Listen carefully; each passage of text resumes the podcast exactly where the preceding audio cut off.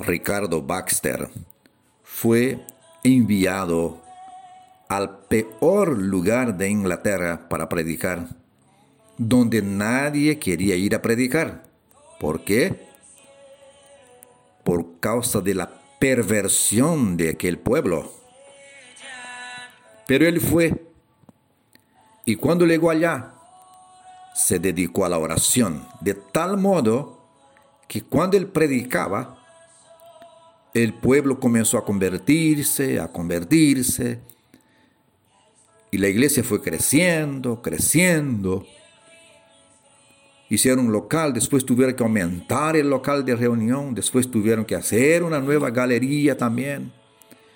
La población fue conquistada y aquella fama corrió por todo el país. Se dice que en el cuarto donde oraba Ricardo Baxter había las marcas de sus rodillas abajo y una mancha en la pared que fue hecha por el hálito de su boca.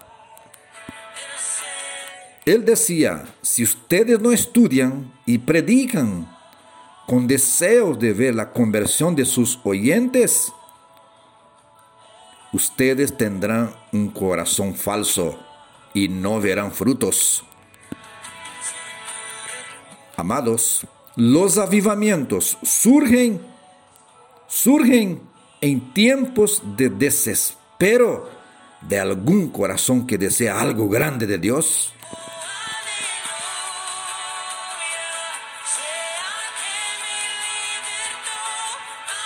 Y Dios está colocando ese desespero en muchos. Hay una nube de la misericordia de Dios sobre la cabeza de muchos que están hambrientos, deseosos por algo nuevo. No es demasiado tarde. Y no estaremos cómodos hasta que Dios haga algo nuevo. ¿Por qué? En los momentos más negros de la historia, Dios brilló su luz de nuevo. ¿Por qué? Porque donde abunda el pecado, sobreabunda la gracia. De medio de la apostasía, Dios se glorificará. Antes de la venida de Jesús, ya se escuchan los estruendos de una marcha por las copas de las balsameras. Un estudio de los grandes avivamientos del pasado debe calentar y está calentando el corazón de muchos hijos de Dios por el mundo.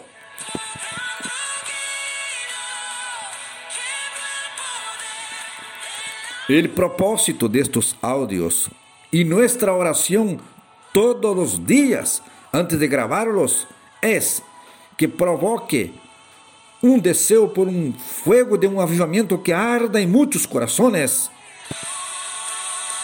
Y gracias a Dios ya está sucediendo para su alabanza. El doctor Edwin Orr dice, estoy convencido de que en apenas seis meses de avivamiento se consigue más frutos que en 60 años de ministerio. Oremos, amados, vamos para adelante. Daniel capítulo 11, verso 33 dice, el pueblo que conoce a su Dios se esforzará y hará proezas. Mejor dicho, Daniel 11, 32.